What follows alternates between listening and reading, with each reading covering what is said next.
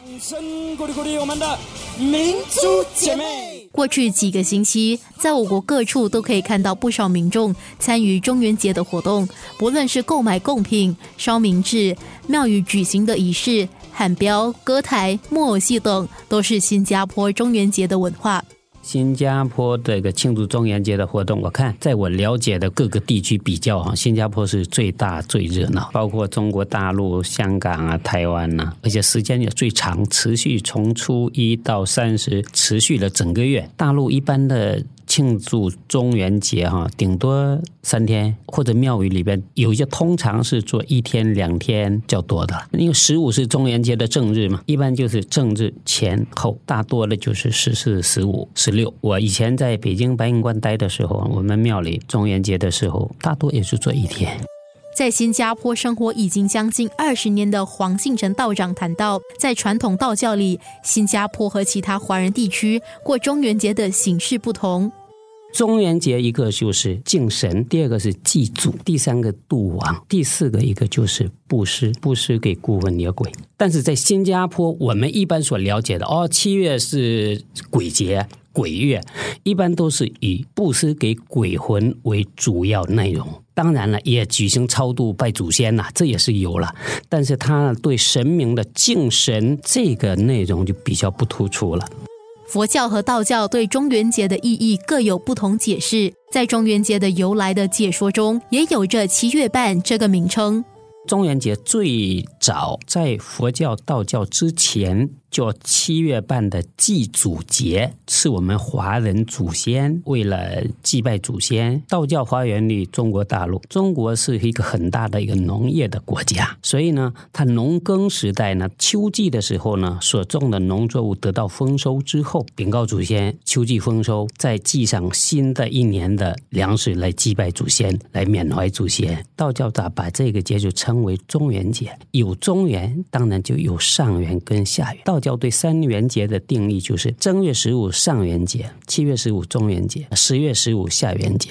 三元节里面有三位道教的神明主掌，中元是地官主掌，地官负责。赦罪。从道教出现之后，就把七月半的祭祖节逐渐就改为中元节了。所以现在呢，说中元节大家都知道，你说一个秋季祭祖节七月半，人家就不太熟悉了。生活加热点，天宫坛赵灵公在二十八年前从钢棒迁移到位于玉朗溪的县治，在这里帮忙了几十年的左女士提到，他们这些年在举办中元节祭拜活动上的改变。在三八路是七月初一做中云，以前三八路就是比较热闹一点呐，它地方宽大嘛，然后可以哦带很多东西啊，做大戏两三天呢。很多人做的干大戏干了，搬来这边哦，一两戏这边就是说简单了了。本来大戏现在改成母戏咯，然后我们每年的不可以改，就是七月初一真正那一天要做，做了就是买三牲啊、行李啊，这样拜拜拜烧金子那些啦，烧一大堆金子啊。我们有一个专门拜七爷的炉嘛，我们十一点多请他出来，连外面门口那边我们有他去烧金子。除了农历六月三十晚的祭拜活动，天宫坛赵灵公接收民众参与庙里七月初一的仪式，并且分得一份祭拜的食品。人家要参加七月初一，一份口份就拜七月说，塞公来念念了说啊，他的名有下去说，这个人有参加七月初一敬礼这样咯。拜完了，中午过后五六点就可以拿他的口份回家。在购物商场工作几十年的海哥，每一年都担任中元节的筹委。他分享了购物商场里管理层、员工，还有各自商铺是如何过中元。一般上的商场，在一个安全的角度，或者是一些管理上的一些方式。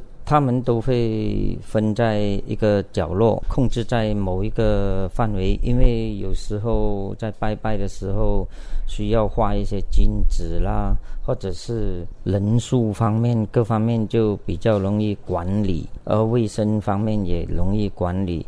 所以说，在商场一上中元节来之前，他们都会做一些准备了，呃，一个围栏啊或者什么之类的来控制在那个范围里。面一些商场安放一个中年的一个炉，有一些是属于管理层的，有一些呢就是自己的。